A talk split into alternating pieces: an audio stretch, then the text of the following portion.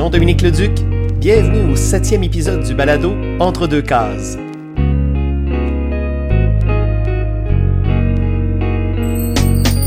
Aujourd'hui, je m'entretiens avec Serge Gaboury, extraordinaire gagman qui œuvre depuis plus d'une quarantaine d'années dans différentes publications dont Cro, Titanic, Mad Québec, Le Doigt, Safari, Le Soleil, Le Devoir, Les Débrouillards et qui compte à son actif une dizaine d'albums.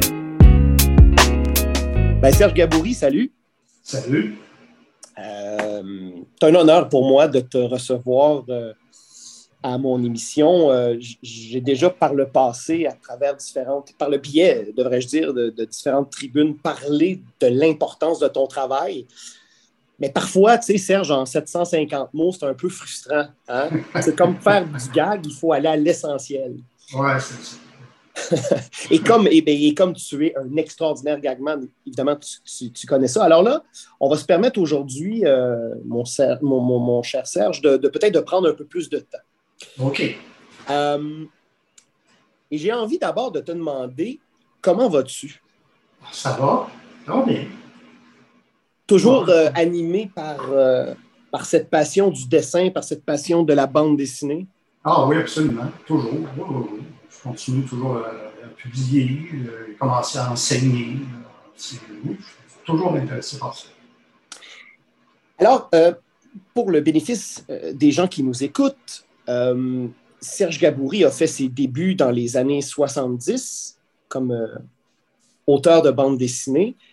Et quand on regarde ta feuille de route, euh, c'est assez vertigineux. Alors, je vais juste nommer comme ça quelques noms de périodiques et, et, et de magazines pour lesquels tu as travaillé. Alors, notamment Perspective, euh, Le Devoir. Euh, D'ailleurs, Le Devoir, c'était Les Joyeux Rassemblés. Oui, c'est ça. Exactement. Avec euh, Michel Brodeur au texte. Oui.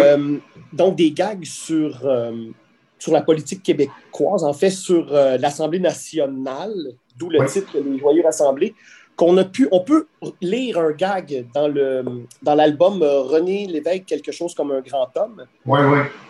euh, paru chez Moël Graphique. Euh, donc, euh, donc voilà. Après, ben, évidemment, évidemment, on- tu es indissociable du magazine Crow.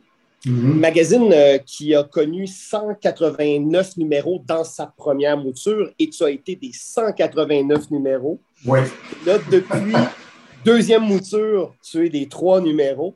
Euh, tu as été de Titanic avec euh, une histoire, euh, un récit complet en 48 planches, oui, oui.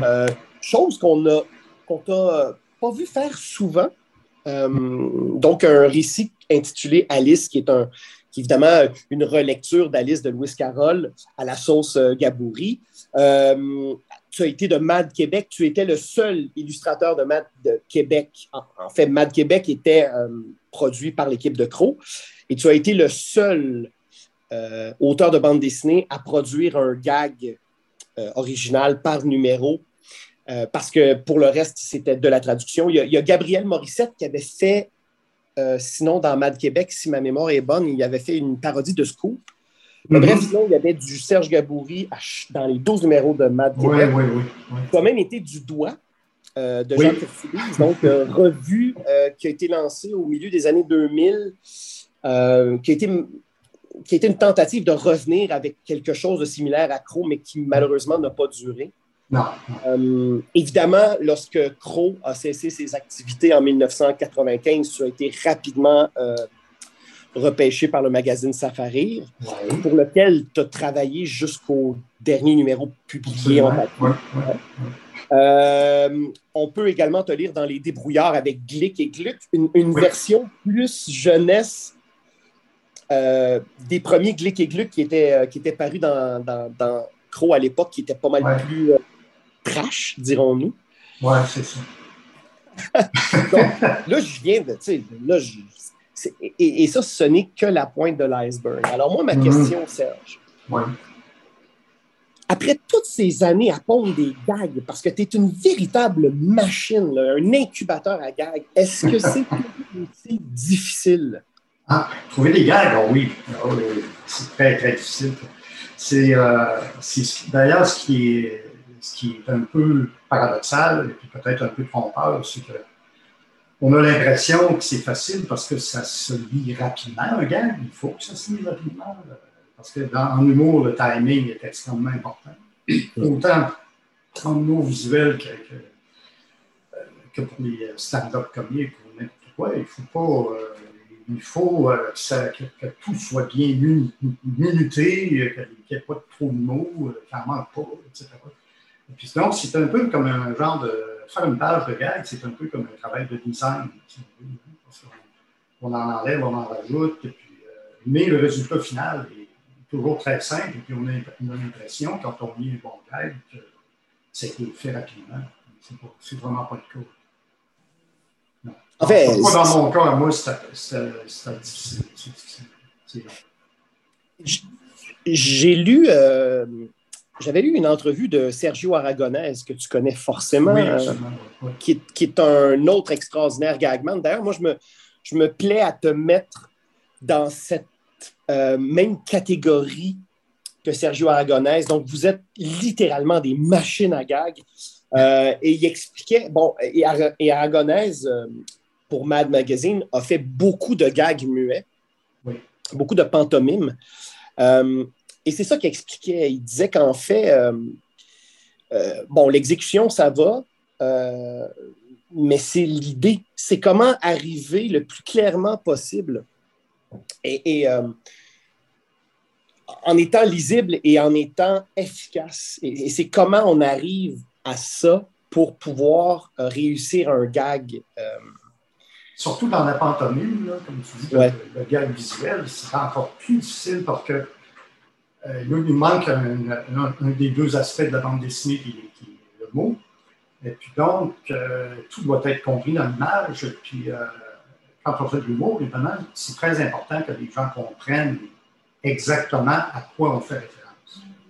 C'est la différence majeure, je pense, entre l'humour et le, drame. C'est que le, drame, même dans une bande dessinée avec des mots, il peut y avoir comme une espèce de je pourrais dire, de brume. Ça peut, être, être un petit peu confus, ça, peut, ça, ça, ça donne comme une espèce d'aspect poétique, etc. Ce n'est pas nécessairement négatif de ne pas être très, très clair. Mais en, humour, c'est négatif de ne pas être clair. Il faut vraiment. C'est de la communication. L'aspect communication est extrêmement important.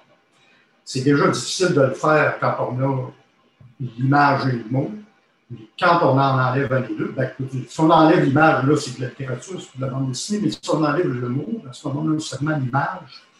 Et puis, euh, si c'est un gag en trois ou quatre images, vraiment, il faut que tout soit là, puis que le lecteur comprenne. Puis là, ben, c'est une question, faut diriger l'œil du, lecteur exactement à l'endroit où on veut qu'il aille. Donc, il faut que la composition soit parfaite. Euh, il faut que l'œil aille exactement là où on veut.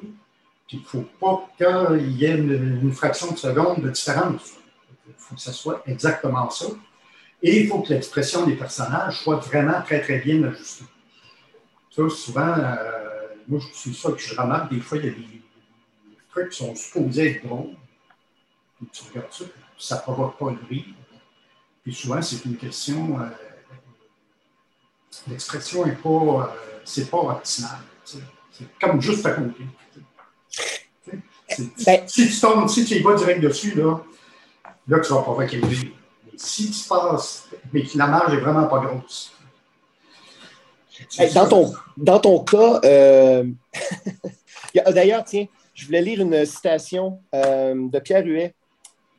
J'ai ça dans mes notes ici. Euh, en quatrième de couverture d'un de tes albums chez Crow, publié chez Crow, il disait On s'identifie, en, en, parlant de ton travail et de tes bandes, on s'identifie à la fois aux méchants et aux bons.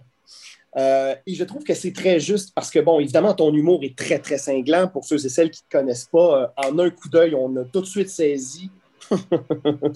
le, on, saisit tout de suite les couleurs de ton univers, Serge. Euh, et moi, j'aurais envie d'ajouter à Pierre Huet que si c'est vrai qu'on s'identifie à la fois aux méchants et aux bons, c'est que dans tes bandes, comme dans la vie en général, on est tous un peu idiots autant du côté du mal que du côté du bon.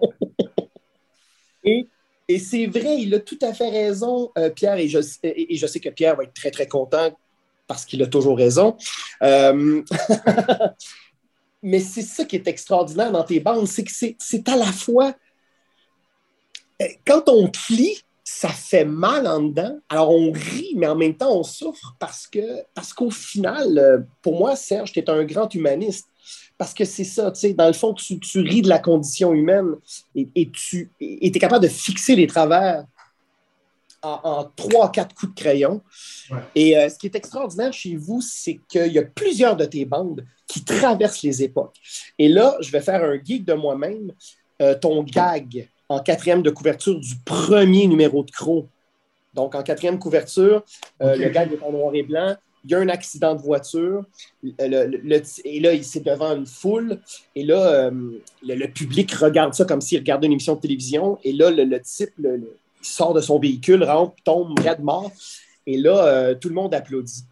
Euh, ce gag-là, je veux dire, à, l'époque des médias sociaux où tout le monde se promène avec un téléphone intelligent puis prend des photos, puis, je veux dire, mm-hmm. c'est ça, là. Et c'est ça qui est terrible dans ton travail, c'est qu'on remarque, on rit, mais on remarque à quel point on n'a pas évolué et que, et que c'est toujours actuel. Mm. Euh, mais d'où est venue, toi, cette idée, cette envie de faire de la bande dessinée? Euh, à l'époque où tu étais là? Parce que dans les années 70, euh, oui, il y avait un certain foisonnement, mais penser vivre de la bande dessinée à l'époque, c'était, euh, je veux dire, il y avait quelques irréductibles, dont Jacques Urtubis, qui travaillaient fort pour que ça mhm. arrive. Mais, je veux dire, c'était quand même fou, c'était quand même audacieux de se dire au Québec, on, on va développer, on va développer un, nouveau pan du médium, puis on va essayer d'en vivre. Alors, toi, ça t'est venu comment cette envie-là? Bien, d'abord, euh, c'est sûr que, comme, la plupart des gens, j'imagine les gens, c'était la même chose. Euh, c'était les bandes dessinées que j'ai lues dans les années 60, euh, quand j'étais jeune. J'avais beaucoup de. de dernièrement, je relisais ces bandes dessinées-là le journal Tintin, les années 64, 65, sorti les grands auteurs qu'il y avait à l'époque. Et puis, euh, ai aussi beaucoup. J'avais comme, j'avais une maison qui m'a donné une pile de, journaux euh, Spirou des années 50, qui lui avait quand il était jeune. Donc, c'était l'époque où est-ce que, euh, était publié des Marsupiali, puis l'histoire de Joanne et puis l'histoire de, de Gilles choses-là ce genre de, bande dessinée-là, ça, ça, a bercé mon enfance et puis ça, me fascinait. Et puis dans le journal Tintin, il y avait des articles, et je les ai relus dernièrement. Euh, presque tous les numéros, il y avait un article sur un de leurs auteurs qui expliquait quoi sa vie. C'était quoi? Ben, fun, tu sais. ça doit être fun. Ça m'a pris quelques temps avant de réaliser qu'ici, il n'y en avait pas. Personne, personne vraiment. Il y avait M. Chartier qui donnait ses livres c'était pas vraiment comme de notoriété publique. Euh, il y avait un auteur qui gagnait sa vie. On voyait, quand j'allais chez mon grand-père, je voyais ses dessins dans le, dans bulletin des agriculteurs, mais euh, on faisait comme pas le lien. Et puis, euh, mais non seulement ça, c'est que après ça, quand je suis là, je me suis dit, oui, c'est ça le fun de faire de la bande dessinée, mais finalement, je voulais faire des, travailler en art. Tu sais, donc, je suis allé étudier les arts au cégep. Puis, Là, j'ai réalisé que la bande dessinée n'était vraiment pas euh, bien considérée. On parle dans les années 70, c'était pas une bonne idée pendant tout. On faire de bande dessinée. Puis pas parce que les professeurs ne disaient pas parce que tu gagnes votre vie, c'est que c'était vraiment un sous un sous-produit de la culture qu'il ne fallait pas aller là-dedans. Ils étaient tous d'accord pour ça. Euh, donc, euh, c'était pas comme maintenant. je pense que maintenant, les étudiants, même au cours euh, secondaire, euh, ceux qui sont intéressés par la langue dessinée sont encouragés dans cette action-là parce que c'est considéré maintenant comme un moyen d'expression, même un art aussi valable que n'importe quel autre. Mais dans le temps. Alors, c'est sûr qu'il était, pendant mon cours en art, je n'étais pas vraiment convaincu que je gagnerais ma vie en faisant de la bande dessinée. Ça m'intéressait plus gros, j'ai fait de l'animation. Je pensais plus travailler en animation parce qu'il y a beaucoup de petits boîtes d'animation à Montréal qui, euh, qui étaient ouvertes à cette époque-là. Puis, euh, franchement, c'est à cause du film Yellow Submarine des Beatles, qui avait été le film en dessin animé de Yellow Submarine, ah qui avait été fait il y a quelques années auparavant, et qui avait été donné sous contrat un peu partout dans le monde. Et puis, il y en avait eu beaucoup à Montréal parce qu'à cause de l'Office national du film, qui avait un très bon nom, puis il y a des gens de l'Office qui sont partis. Peut-être que je n'ai pas l'histoire, les gens qui l'ont vécu de connaître l'histoire mieux que moi, mais c'est toujours l'impression que j'ai eue, c'est qu'il y avait beaucoup de gens qui avaient travaillé à l'Office national du film qui s'étaient ouverts des, boîtes d'animation pour travailler sur les Heroes. Puis ces boîtes-là sont restées ouvertes après. Et puis, il, faisait, il y avait beaucoup d'animation dans ce temps-là pour euh, faire de la publicité pour les enfants, soit pour les céréales ou des jouets, tout ça. Euh, mais au moment où moi, je suis allé euh, présenter mon portfolio dans ces boîtes d'animation-là, quand je suis sorti, le gouvernement venait de passer une loi qui interdisait l'animation pour la publicité pour les enfants. Une loi qui est encore en vigueur. Si tu regardes la, la publicité pour les les jeunes au Québec, c'est pour les jouets, ces choses-là, il n'y a pas de dessin animé là-dedans. C'est un peu ridicule parce que maintenant, là, avec les effets visuels, etc., il y a beaucoup de différences entre le live action et le, dessin animé. tu, sais, tu peux faire ce que tu veux. Mais à l'époque, ils trouvaient que c'était comme juste de prendre des bonhommes, mettre ça à l'écran pour vendre des produits. Donc, puis quand j'ai fait le tour, il était tout en train de faire faillite. Parce que, alors j'ai vu du monde déprimé. Je ne peux pas dire que je n'ai pas vraiment eu beaucoup de succès avec mon portfolio. Et euh, puis là, on parle de, à peu près quoi, en 78, 79, puis Crow est sorti en 79. Ouais. Alors, pour moi, la sortie de Crow, ça a été une surprise parce que, comme à chaque année, je vais envoyer des dessins à l'exposition de internationale de la bande dessinée, qui, était, qui, était, organisée par Pierre Huet puis euh, Georges Puis moi, je continuais à faire des bandes dessinées euh, quand même régulièrement dans des journaux locaux, ici, euh, des hebdomadaires, puis j'envoyais ce que je faisais. Mais ce que je ne savais pas, c'est que j'étais peut-être un des seuls qui avait une production régulière. La plupart des gens qui envoyaient leurs dessins cette exposition-là faisaient une page ou deux pour l'exposition puis l'envoyaient.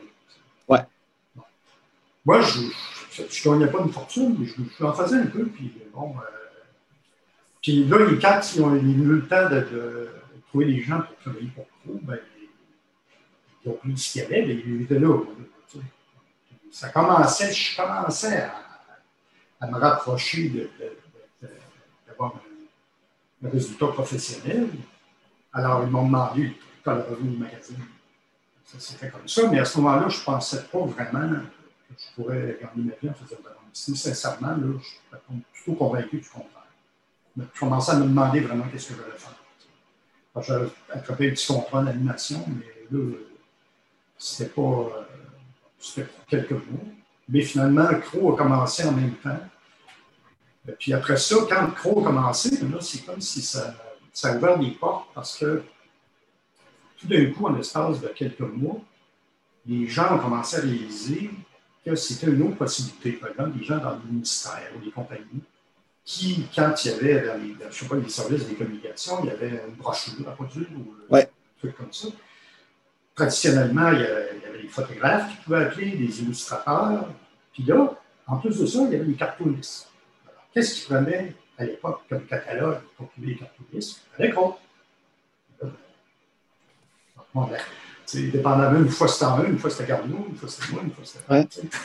J'ai fait quelques contrats comme ça. Ouais. C'est comme ça que je me suis bâti ma, clientèle. Puis là, il est arrivé d'autres magazines. Ça s'est fait comme ça. Oui, parce que du, corpo, euh, du corporatif, tu en as fait pour la CSN, entre autres. J'ai vu aussi pour. Euh, j'ai ça dans mes, dans mes, euh, dans mes documents pour sécurité routière. Oui, la, Société de l'assurance automobile, oui. l'Office de la protection du consommateur, le ministère de la Main-d'œuvre, le ministère des Transports. Oh, mon Dieu, j'en oublie, j'en ai fait vraiment pour des, syndicats, la, la, la, CSQ, qui est la syndicat des, enseignants, à, l'époque, c'était la CEQ. On travaillait beaucoup pour eux. Il y avait un magazine. Euh, en tout cas, oui, c'était vraiment. Euh, il y avait beaucoup, beaucoup de. J'avais une clientèle de base qui était le magazine. J'ai travaillé pour le Soleil pendant un temps. Oui. J'avais toujours comme une, certaine. Euh, plusieurs clients. Tu fais des strips. C'est dans le Soleil hein, que tu as fait des strips sur le hockey.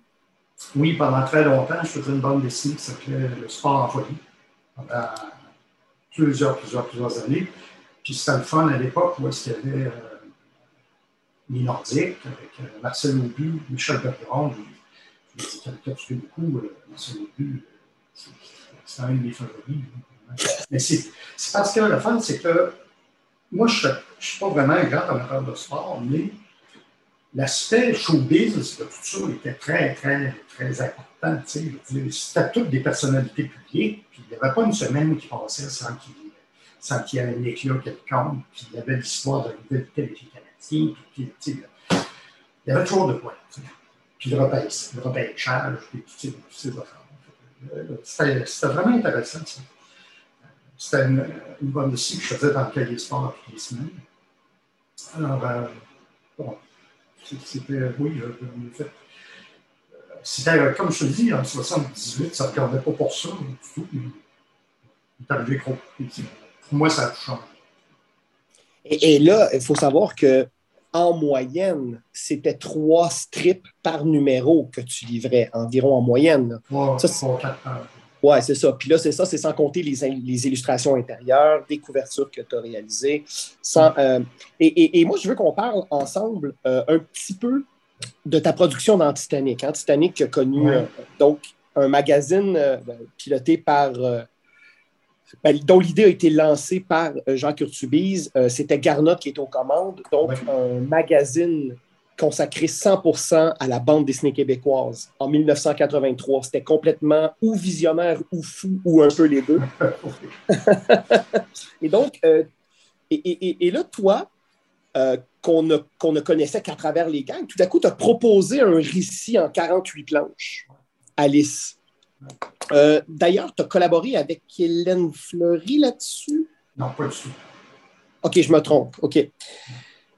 Alors, je suis dans le champ, excuse-moi. C'est ça, être vieux, hein, Serge. Des fois, là, non, on arrive à mon âge. Non, Hélène n'a pas collaboré à ça. J'avais euh, j'ai euh, une coloriste qui m'a fait de la couleur un peu. Euh, puis, Mais cette idée de, de raconter, de, en fait, c'est une adaptation moderne de cette fable d'Alice. Comment comment t'es venu l'idée? Et, pourquoi avoir proposé ça au lieu d'avoir proposé du gag, par exemple? Ben, j'avais le goût de faire quelque chose de différent, puis euh, j'avais déjà fait une histoire longue au tout début, euh, ma carrière euh, Célestine. Oui, qui est une série. oui, oui, oui, oui, oui. C'est une histoire d'une trentaine, de 32 pages, je pense. C'est un album que j'avais fait, puis j'aimais ça, faire des, des histoires longues, puis j'étais. En fait, je suis un, grand amateur de, de, fantasy, de, fantastique, du Seigneur des Anneaux, etc. Euh, j'aimais beaucoup ça. Avant euh, la grosse voix qu'on a connue, moi j'avais lu les livres, etc. J'avais le goût d'essayer de faire ça en, bande dessinée. Puis euh, dans, les, dans ces histoires-là, souvent les, les, histoires étaient basées sur le fait que le personnage partait du monde, de notre monde connu, et puis se retrouvait dans un monde complètement fantastique avec des personnages. Je voulais faire quelque chose comme ça, mais humoristique. L'idée que j'avais eue, je ne sais pas si c'était une bonne idée, une mauvaise, enfin, je c'est que je voulais que les, les le, le, personnage principal, qui était une fille qui s'appelait Alice, ce qu'elle vivait dans le monde, dans notre monde réel, était dans, dans un style peu réaliste. Et quand elle passait dans le monde imaginaire, là, ça devenait du cartoon. C'est ouais. le côté songé de mon affaire, là, mon concept. Et puis, euh, donc, euh, comme ce type de fantaisie-là, c'est des histoires qui se déroulent quand même sur plusieurs pages. C'est ça que j'ai choisi comme modèle. Puis, j'ai eu l'idée, je l'avais proposé, puis ça fonctionne. 48 pages, 4 pages, par mois, 12 numéros pour finir l'histoire. Puis, euh, c'est juste ça, c'est comme ça que j'ai eu l'idée, mais c'était pas vraiment une adaptation de l'histoire de, de Lewis Carroll, c'est plus que comme nom euh,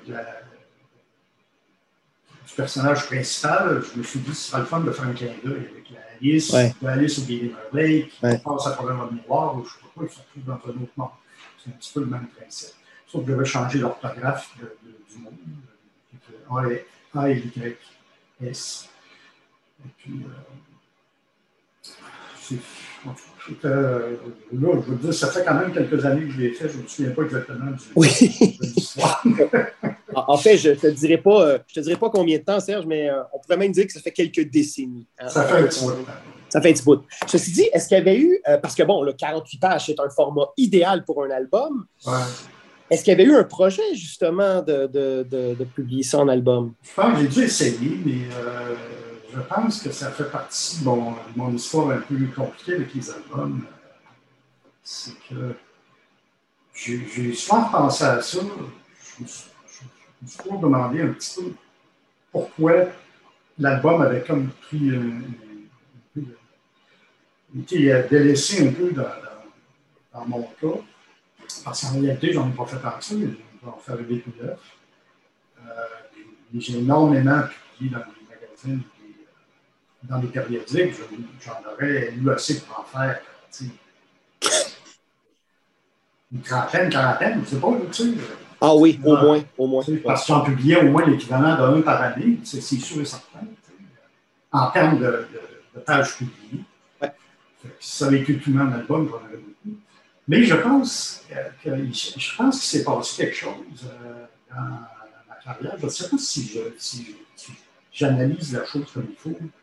Mais je pense que c'est au début, quand j'ai commencé dans les débuts, dans les années 80, les premiers albums que j'ai sortis, euh, les albums de Crow, ils se vendaient très bien. Oui, en couverture souple. Et ils se vendaient ils se vendaient en dépanneur et en kiosque à journaux, et non pas en librairie. Ils n'étaient pas très bien distribués, de ce que je me souviens. Mais quand, euh, je sortais l'album, ces deux albums-là, les deux albums de Crow, euh, l'album avec le manteau la couverture de presse était excellente. Les articles un peu partout, les gens euh, étaient intéressés, les journalistes. Euh. Et puis là, est arrivé euh, l'exposition dans. Je ne peux pas dire que j'étais.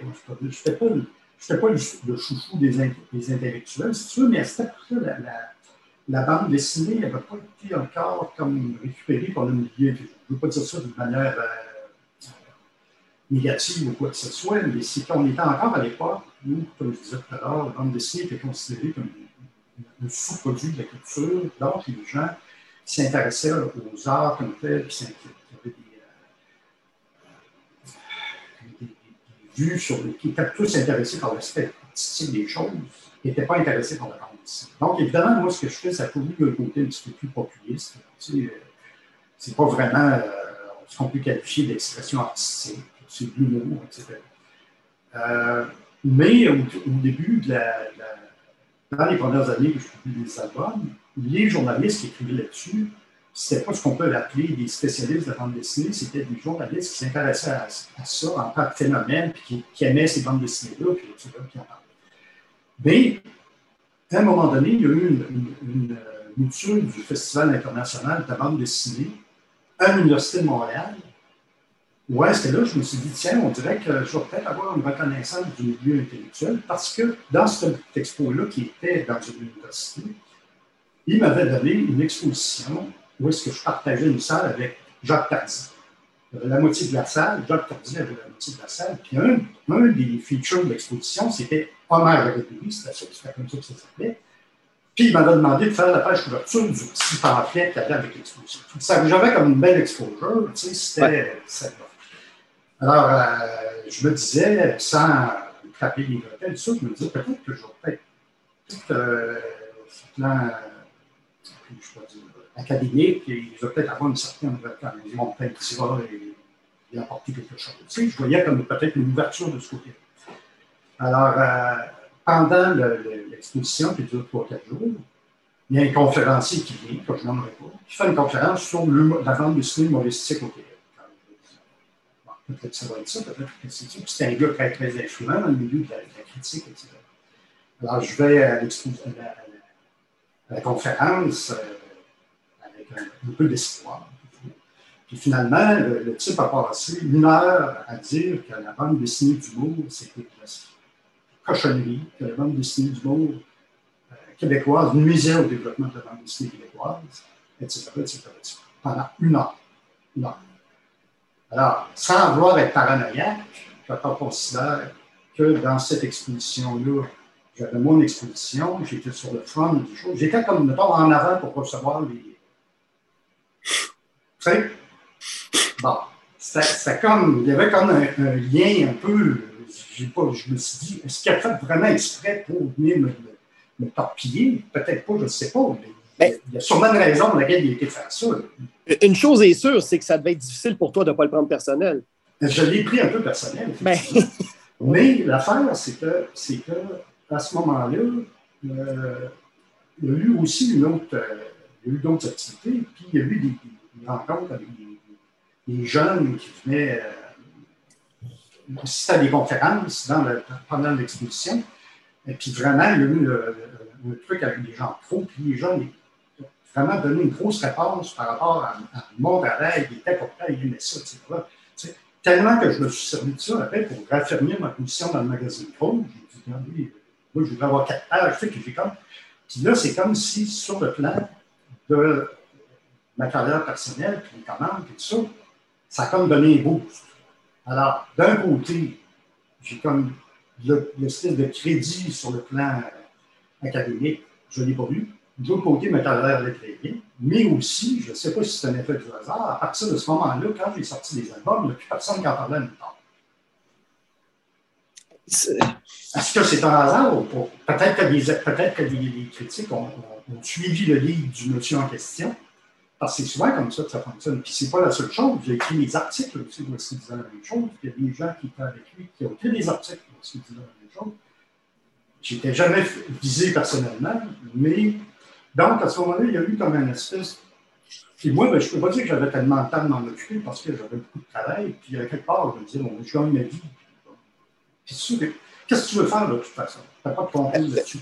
De toute façon, Serge, euh, quand, on, quand on fait un travail artistique, le fait-on pour notre auditoire ou, le fait-on pour les critiques et les bien-pensants? Je veux dire, ben, c'est ce que j'avais tendance à penser. Voilà. mais c'est comme si cette affaire-là s'est passée, puis ça s'est comme jamais réparé. Donc, à partir de ce moment-là, j'ai presque plus fait d'album. Mais j'ai publié vraiment beaucoup, beaucoup, beaucoup. Et mes meilleures années, même sur ça, à l'époque où j'étais chez Safari, là, les il y a des gens qui venaient me trouver pour dire c'est pas et puis je sais pas, c'est vrai. Mais je veux dire, j'avais les meilleures années là que j'avais jamais eues auparavant. En termes de production, de quantité de dessins que je publiais, je publiais à toutes sortes d'endroits. Tu sais, je veux dire, j'étais pas malheureux, là, j'étais triste trop fermé, mais moi, ma carrière, ça allait se fermer. Alors, c'est ça la, raison pour laquelle, finalement, parce que si j'avais eu l'opportunité, l'éditeur est venu me trouver et il a dit On a ça que tu nous fasses une histoire de 60 ans. Je l'aurais fait avec plaisir. C'est pas parce que je ne voulais pas. Non. C'est parce que l'opportunité se présente pas. Je, je pense que euh, tu as. Je pense que le succès de Crow, euh, pour la portion bande dessinée en tout cas, euh, parce que Crow a vraiment largement contribué à développer l'industrie de l'humour. Tu sais, si en 2022, il y a une industrie de l'humour au Québec, euh, c'est en partie à cause de Crow.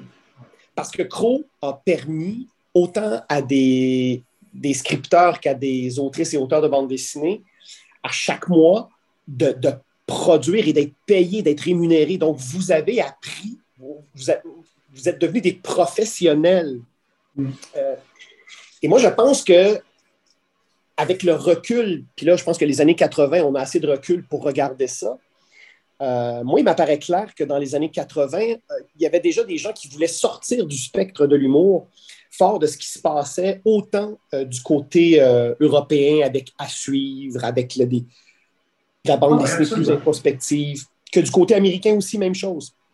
Et là, tout à coup, c'est comme si c'est comme si la vraie bande dessinée, là, ça devenait un truc un peu plus introspectif ou un peu plus intellectuel. Et, euh, et moi, je constate qu'on fait fausse route et qu'on parle de théâtre, qu'on parle de cinéma, qu'on parle de bande dessinée. Moi, je pense qu'on fait fausse route et l'histoire nous l'a prouvé et nous le prouve encore. Lorsque tout à coup, on antagonise un ton ou un genre. Euh, parce que. Parce que lorsque, bon, euh, puis avec Crow, toi, tu as publié quatre albums, hein, deux albums en couverture souple au début des années 80 qui ont été distribués dans le milieu des kiosques à journaux. Et dans les années 90, avec les éditions Crow et éditions Logique, donc deux albums cartonnés qui, euh, eux, ont, circulé dans les librairies. Euh, et pour Safari, là, corrige-moi, mais. Ah oui.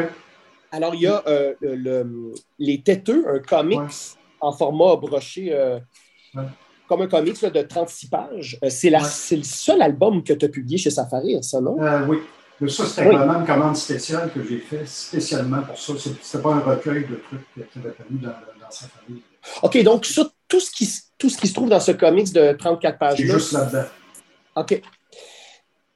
Euh, et, et, et, et, je, suis content que tu parles euh, du, du, rapport peut-être du milieu euh, des intellectuels à la bande dessinée d'humour parce que en 98, lorsque la pastèque est arrivée, puis en 2000, lorsque Mécanique Générale a été fondée, s'inspirant de Drawn in Quarterly, s'inspirant de ce qui se passait en contre-culture en France et en Europe, là, tout à coup, il n'y avait plus de place, pas en tout, pour de la bande dessinée d'humour.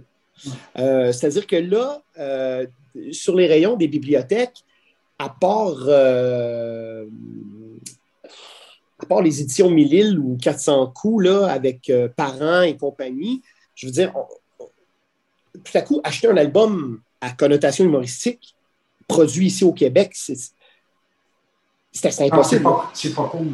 Que, mais en fait, moi, quand, quand je dis ça, je n'ai pas c'est pas de la rencontre ou quoi que ce soit. Je vais essayer d'expliquer peut-être pourquoi c'est arrivé. Puis cet aspect-là aussi. C'est sûr que moi, moi je peux dire. Tu sais, à l'époque où, euh, quand j'ai commencé, que les gens, euh, que, que les, artistes, gens du artistique, ça, tout ça, je parlais contre la bande dessinée, je trouvais ça profondément stupide parce que je me disais, c'est un moyen d'expression aussi valable que n'importe quel, puis, ah qui sert à, à, toutes sortes de choses. Mais je trouve que l'attitude qui est arrivée après, où est-ce que là, il y a seulement un type de bande dessinée qui est bon. je ne dis pas que c'est pas bon, ces bandes dessinées dont tu parles, c'est excellent, moi j'adore ça, puis j'en lis, puis euh, je trouve ça super le fun que la bande dessinée se soit développée de ce côté-là. Sauf que je, pense que ce n'est pas nécessaire de prendre, de tout, balayer ce qui ne correspond pas à ce, parce que moi, à mon avis, les bandes dessinées classiques, par exemple, toutes les, bandes dessinées que, que Goscinny a scénarisées, euh, les, les, Astérix que Goscinny a scénarisées, les, les Spaghetti, les, euh, Lucky Luke, tout ça, pour moi, c'est des bandes dessinées qui ont autant de valeur que celles de Chester Brown, de, de Daniel Klaus. Ouais. Pas, je veux dire, il n'y en a pas plus. C'est juste que c'est, le, le, but n'est pas le même. Et puis, euh, quand, on, quand on regarde qu'est-ce que c'est la base, tout ça, on voit appeler ça euh, roman graphique, graphique novel, narration séquentielle, etc. C'est de la bande dessinée. C'est, tout le même médium. Même le manga, c'est de la bande dessinée. Tout ça, c'est, la même chose. Il y a des différences dans la façon dont c'est exécuté, mais les règles sont les mêmes. Euh, puis euh, tout ça, euh, c'est juste une question de qu'est-ce que c'est le but à atteindre. Qu'est-ce que c'est que tu veux faire? Si moi je veux provoquer le rire, si mon public, c'est ça ou si, les gens qui me publient, c'est ça qu'ils veulent. Alors il faut que je travaille dans que j'essaie de produire le type de bande dessinée qui va atteindre ce but-là. Pas, pas une bande dessinée va dans laquelle je vais exprimer mes émotions profondes, qui va raconter ma vie ou qui va, euh, amener le lecteur dans une extase artistique quelconque, quelque chose que je ne rejette pas, puis que je ne dis pas que c'est mauvais, etc. C'est juste que moi, ça ne correspond pas à ce que moi je veux faire, puis que j'ai besoin de faire, puis que les, clients ont besoin d'avoir, puis que les lecteurs veulent. Mm. Est-ce que ça veut dire que, ce que je fais, c'est inférieur à ce que, ce que vous faites? Je crois pas. Mais je veux dire, il y a eu comme cette espèce de, déplacement dans, la. en fait, cette attitude-là, je trouve ça aussi pas plus intelligent d'agir comme ça, d'avoir cette attitude-là, que celle que les gens avaient au début de matériel où ils rejetaient toute la bande dessinée. Euh, mais c'est pas, je veux dire, je suis capable, tout à fait capable de vivre avec ça, ça ne me pas plus, mais je sais que moi, dans les cours que je donne aux jeunes euh, secondaires, euh, je me fais un devoir de leur montrer tous les styles de bande dessinée.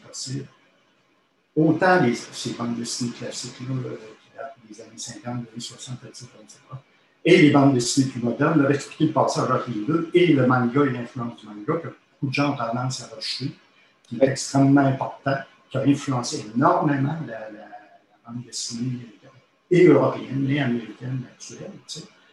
Puis je pense qu'il ne faut pas, faut pas euh, fermer la porte à aucun de ces, de ces styles-là ou de ces manières d'approcher la bande dessinée. Moi, je trouve quand même euh, que ces dernières années, avec le foisonnement que la bande dessinée québécoise connaît, je trouve que la bonne nouvelle, et, je trouve que ça, c'est un signe de santé euh, du médium, c'est que là, tout à coup, il n'y a plus un genre qui prévaut. Et là, il y a une nouvelle génération d'autrices et d'auteurs qui embrassent le genre humoristique. Puis là, je ah, pense à Francis Darnay, à ah, Alexandre Fontaine-Rousseau, Samuel Quentin, Xavier Cadieux, Boom, euh, Tom, qui est un jeune diplômé euh, de l'Université du Québec en Outaouais qui fait des strips, euh, en fait, qui fait des histoires muettes comédiques. Je veux dire, un jeune dans le milieu de la vingtaine qui fait ça, Serge, aujourd'hui en 2022, je veux dire, c'est inespéré. Et il le fait avec un grand talent. Donc, il y a toute cette. Et il y a autant des gars des filles en plus qui le font. Et là, tout à coup, euh, on voit cette richesse-là. Et moi, évidemment, comme vieux lecteur, je ne peux pas m'empêcher de me dire, ben là, maintenant qu'on a atteint ça, ça serait peut-être le fun qu'on puisse mettre dans les mains des gens un album de Serge Gaboury, digne de ce nom, bien réalisé.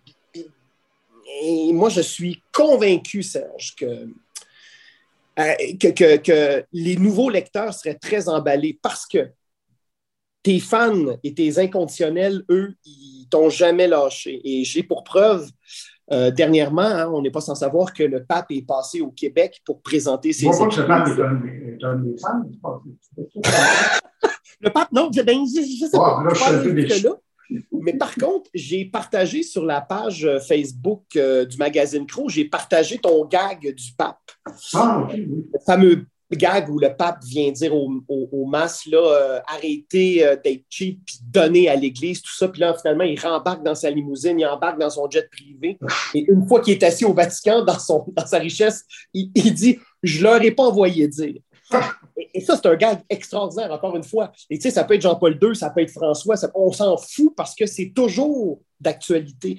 Et j'ai partagé euh, ce, gag-là sur la page Facebook de Safari et en quelques heures seulement, tu as eu une centaine de partages. Ah, Pour un groupe qui contient même pas 3000 euh, abonnés. C'est donc dire que euh, et là, quand on lit les commentaires, on voit les peu et durs qui t'ont, toujours aimé.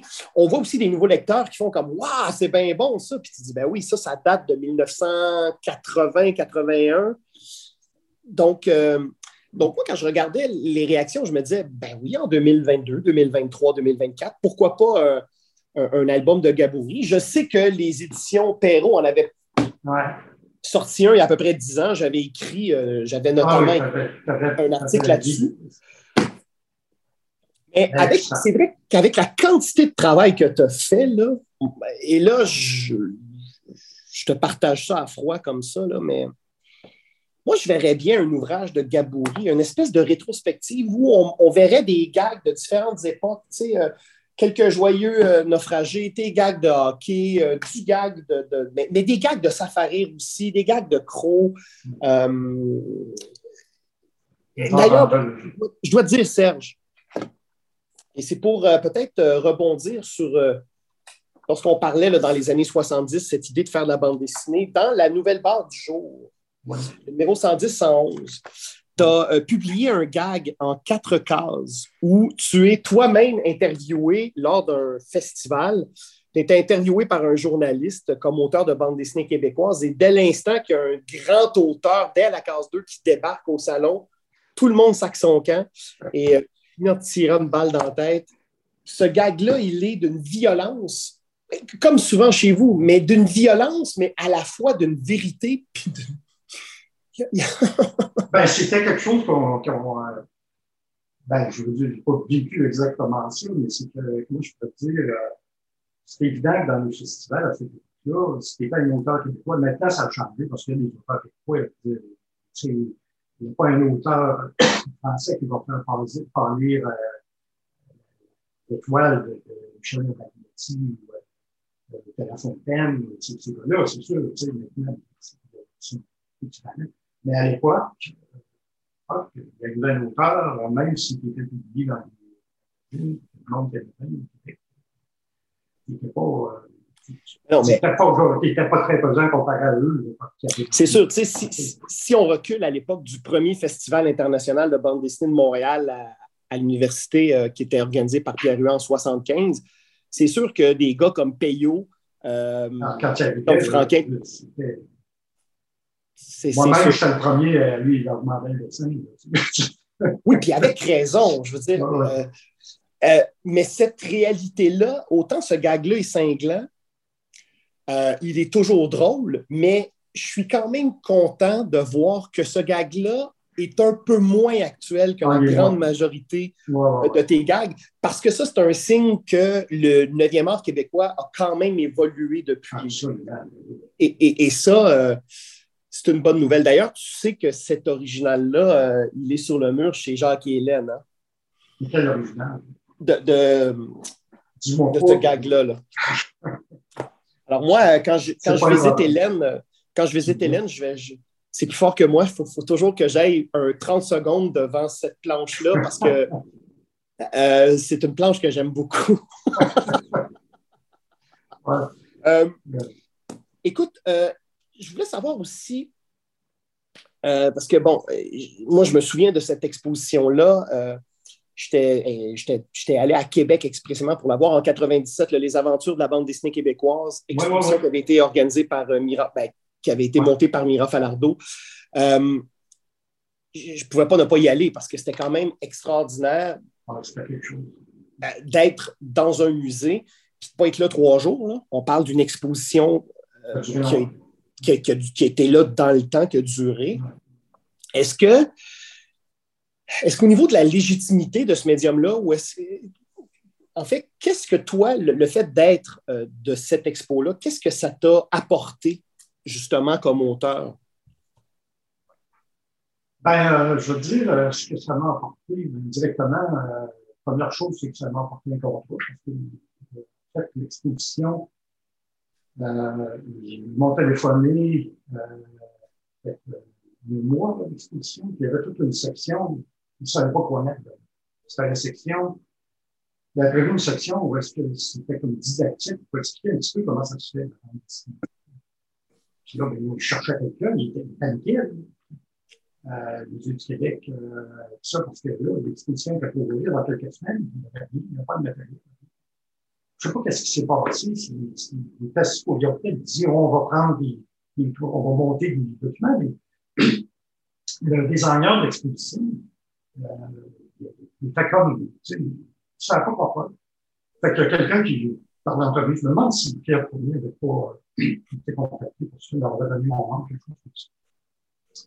Puis euh, finalement, ben, j'ai été comme un, m'ont contacté, puis moi, je suis comme le spécialiste de ce genre d'affaires rapide et efficace. Euh, ils n'ont pas de problème. Le lendemain, je devais arriver avec une proposition de faire, faire ça. Parce que j'ai dit, tiens, on va servir la bande dessinée pour expliquer comment faire de la bande dessinée.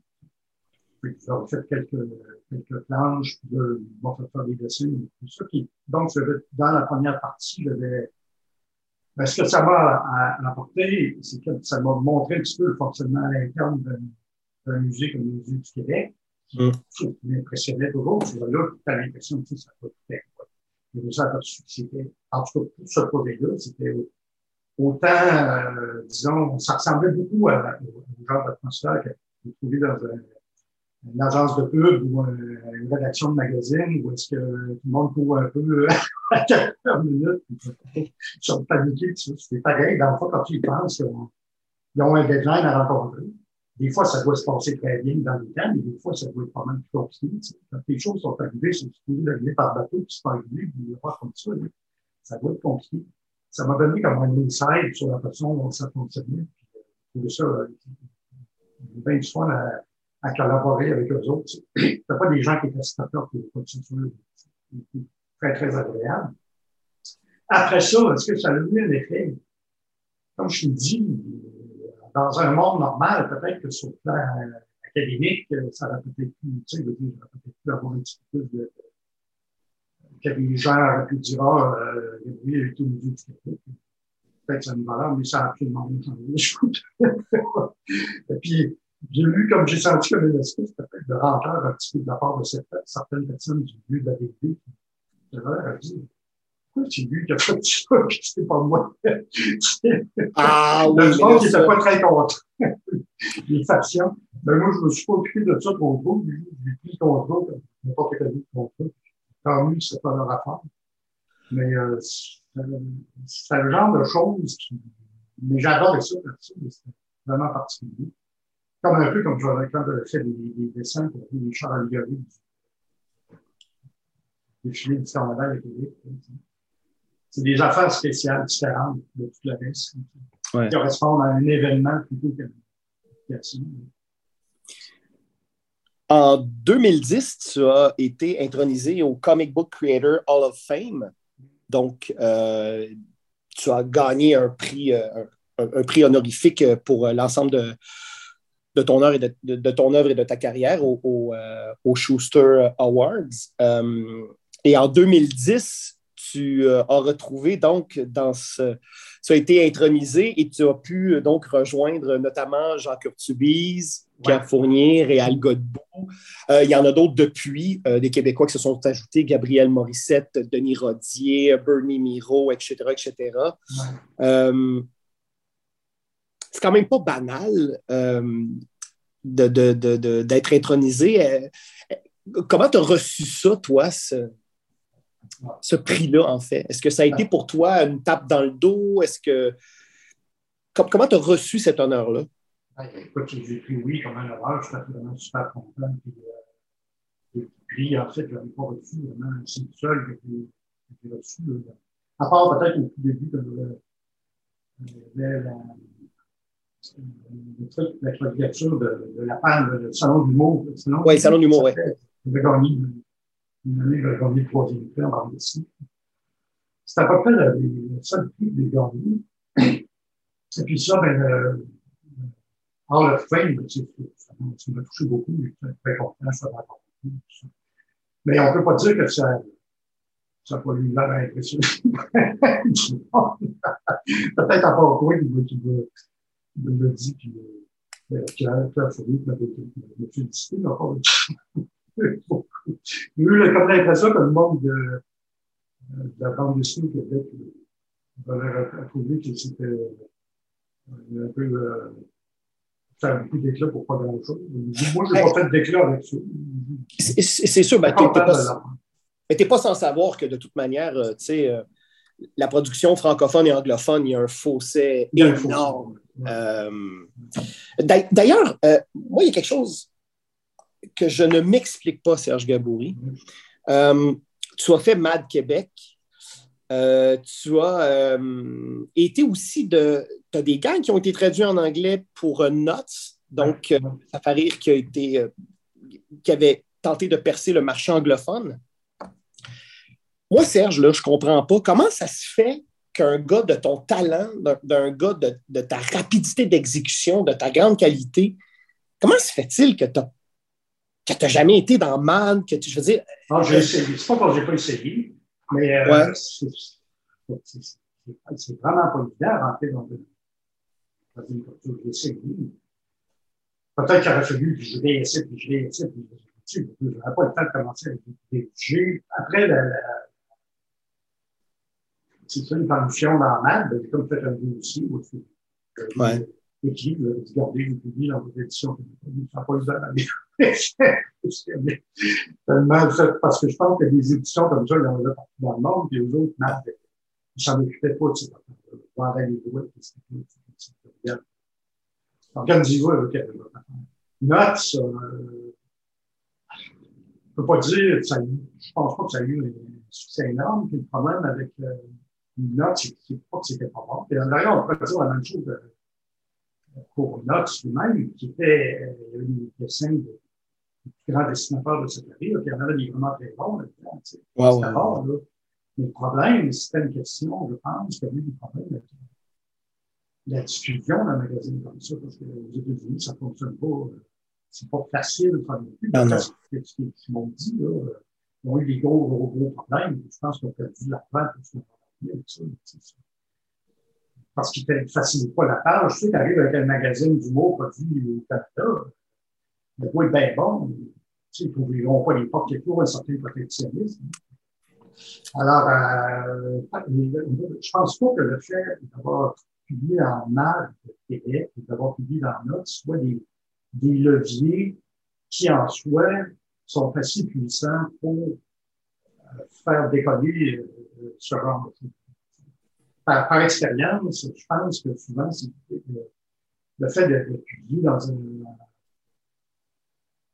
Advenant, le cas que j'aurais réussi à rentrer dans un magazine américain comme j'aurais eu peut-être beaucoup plus de chance si j'avais rencontré quelqu'un qui travaillait dans ce, dans ouais. là qui avait l'oreille du, euh, du boss, qui avait parlé de moi. Parce que souvent, c'est comme ça quand on fonctionne. Tu sais. Ouais. Voit encore un coup de chance. C'est comme euh, quand j'ai commencé chez là.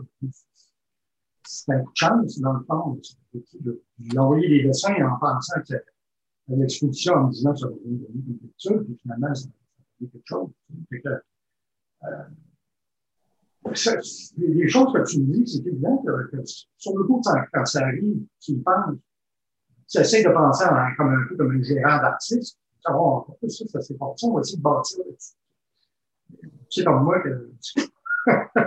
ouais, non, c'est pas magique. C'est ça. Ben, tu sais, je me suis, me suis réconcilié avec l'affaire quand il, il, il y a un type qui a écrit un livre, euh, il a marché. Auguste, il s'appelle.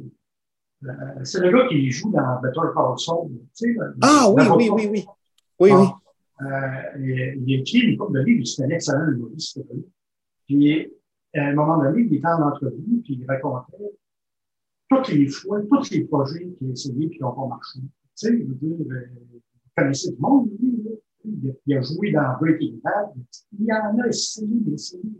Tu sais, après ça, il dit, là, tu essayes, là, tu peux appuyer partout, puis là, tu dis, mais à quoi j'ai pensé?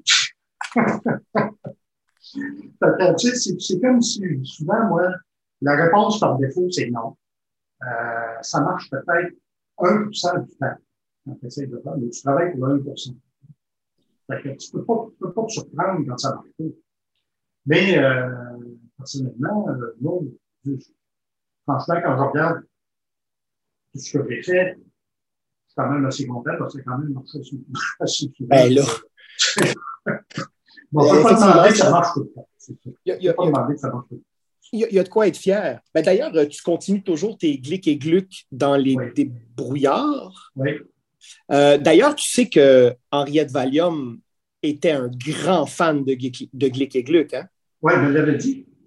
Justement, à l'exposition de, de, de, du musée du Québec. Oui. Puis d'ailleurs, j'étais là avec beaucoup de gens, de, beaux auteurs. Euh, il y en a beaucoup, il y en a beaucoup qui n'avaient pas l'air d'avoir envie de me parler, mais tu sais, parlais de Valium, mais moi, pourtant, comme les antipodes, ce qu'il fait, les antipodes de ce que je fais, mais moi, j'adore ce qu'il fait aussi. Puis lui, il y a le reste que je En fait, tu n'as pas l'air d'être d'accord que c'est pour les antipodes, mais je veux dire, c'est un, quand on regarde ce qu'il fait, c'est extrêmement. Oui, je peux. Je, je, je peux mais pour moi, Serge, c'est autant aux antipodes que c'est très proche. Parce que pour moi, vous êtes des humanistes, Valium et toi, c'est que même si vous dépeignez le monde euh, tel qu'il est, donc de, un monde atroce, il y a quand même à travers tout ce que vous faites, à travers cette violence, à, travers ce jet de rue, moi je trouve qu'il y a une certaine tendresse dans le travail. Et même si graphiquement vous êtes aux antipodes, pour moi, Valium et toi, vous êtes taillés de la, du même rock. Ouais. En tout cas, je comprenais très bien. Lui, il n'y avait pas de, pas de snobisme par rapport à ce que je faisais. Puis moi, moi j'adore ça. Pas parce que moi, c'est sûr c'est très traditionnel. C'est du c'est etc. Mais moi, une bande dessinée comme ça, j'ai rien contre ça. J'adore ça. Et à Valium me donnerait énormément. C'est vrai que quand tu dis que c'est un génie, c'est vrai que c'était vraiment Euh, c'est vraiment une grande conversation avec lui. C'est intéressant. Il vous souvenir de cette exposition. Ah, j'aurais aimé ça être un petit, un petit oiseau pour euh, virevolter autour de vous deux pour euh, entendre cette discussion-là parce que, parce que ça devait être euh, fort intéressant. Donc, Glick et Gluck poursuit toujours. Tu travailles également avec Alexa sur les expériences de mini-jean.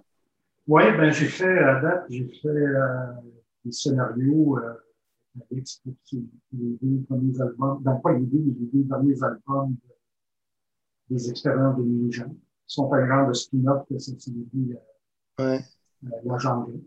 Parce que je pense qu'Alex avait déjà, on avait déjà plein les bras avec la grande qui avec le mini-jeu. C'est incroyable, la production, euh, c'est une production ben, en même temps, Serge, moi, la question que j'ai envie de te poser, c'est euh, c'est comment travailler avec Alexa? Parce que pour moi, euh, vous êtes, encore une fois, vous êtes deux, deux auteurs prolifiques, vous êtes des travailleurs de fond, vous êtes des marathoniens incroyables. C'est comment de voir, de travailler, de côtoyer avec la nouvelle génération, puis de travailler avec un gars comme Alexa, tu sais? Oh ben, pour moi, c'est un plaisir et un honneur, tu sais, je veux dire, puis j'ai aimé ça parce que, en plus, c'est quelque chose que je n'avais jamais fait. Euh, avant de commencer à faire le premier euh, scénario, premier scénario pour lui, mais j'ai complètement, j'ai vraiment étudié son œuvre à fond depuis C'est absolument génial.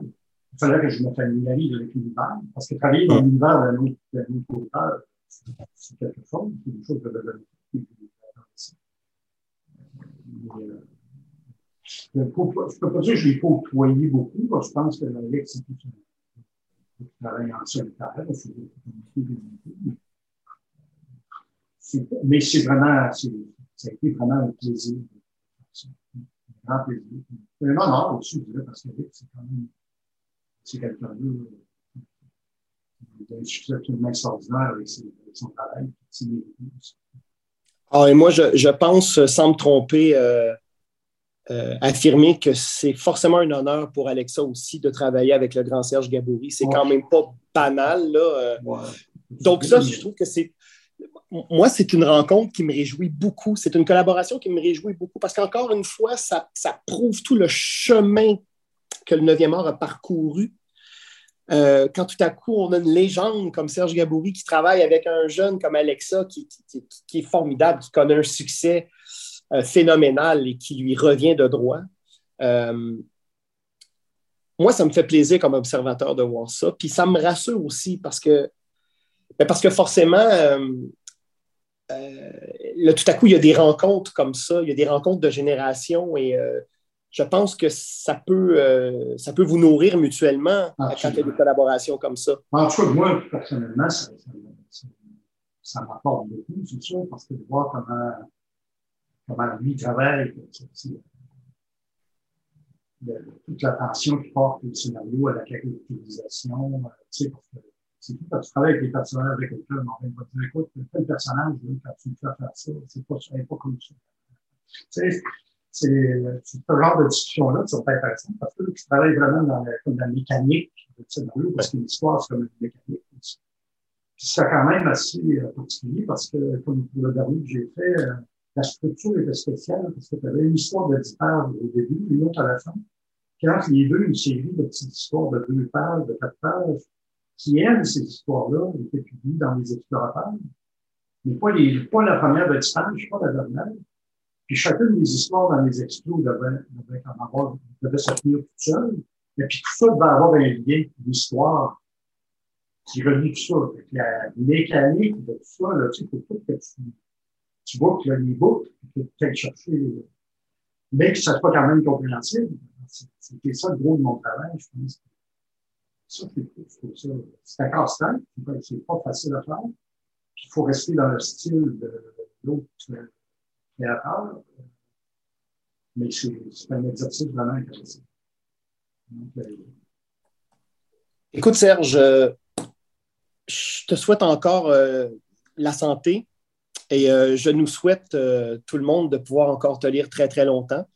Et j'espère qu'il y, aura un éditeur à l'écoute qui pourra peut-être considérer cette idée-là de consacrer à ton corpus une publication conséquente parce que, euh, parce que je suis convaincu que si c'est bien fait, que c'est bien monté, euh, je suis convaincu que non seulement tu as ton vieux lectorat qui va être très, très heureux, mais moi, je pense aussi qu'il y a plein de nouveaux lecteurs et lectrices qui s'intéressent à la bande dessinée depuis quelques années à peine, qui tout à coup vont faire une rencontre déterminante.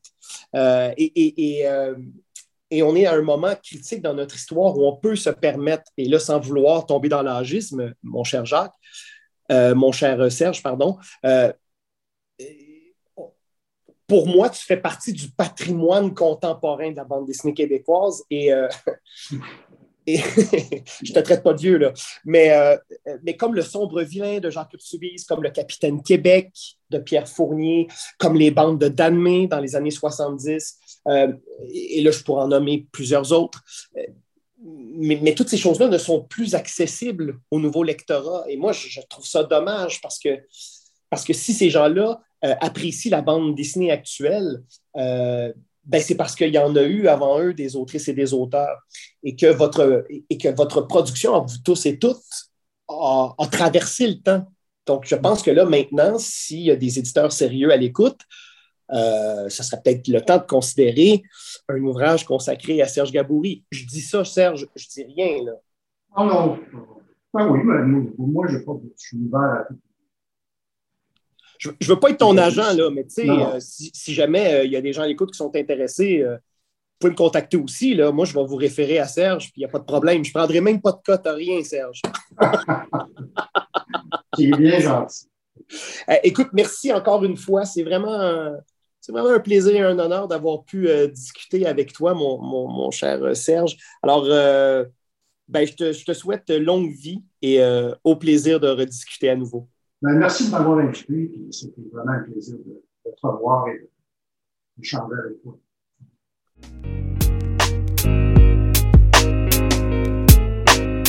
Pour suivre Serge Gaboury, rendez-vous au sergegaboury.com. Indicatif sonore, Xavier Pinchot.